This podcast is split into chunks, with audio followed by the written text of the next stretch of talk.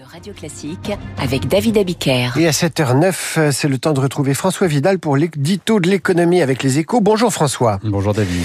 La classe moyenne, on en parle avec vous. Dès sa première prise de parole hier sur le perron de Matignon, Gabriel Attal a placé la défense de cette classe moyenne au cœur de son action à venir. Oui, Emmanuel Macron voulait un Premier ministre plus politique. Il est servi, hein, car si la notion de classe moyenne est des plus floues, la moitié des Français s'y reconnaissent environ, son évocation permet immédiatement de donner du sens à la séquence qui s'ouvre. Surtout, la définition qu'en a donnée hier Gabriel Attal, évoquant ceux qui travaillent et qui financent nos services publics et notre modèle social, ressemble furieusement à celle de la France du Nicolas Sarkozy de 2007, celle qui se levait tôt, un credo porteur puisqu'il avait permis à ce dernier de conquérir l'Élysée en séduisant au passage de nombreux électeurs du Front National.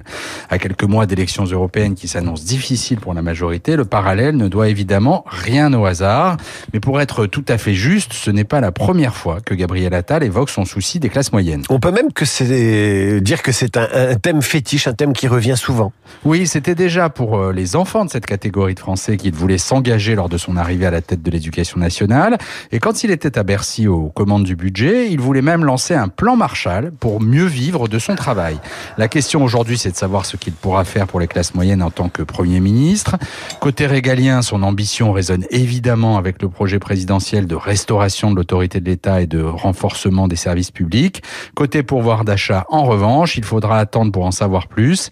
Étant donné l'état finances publiques, l'heure est moins aux cadeaux fiscaux qu'aux économies, à moins bien sûr que la baisse d'impôts de 2 milliards d'euros pour les classes moyennes promise par Emmanuel Macron en mai dernier et repoussée l'été dernier à un horizon indéterminé ne fasse sa réapparition.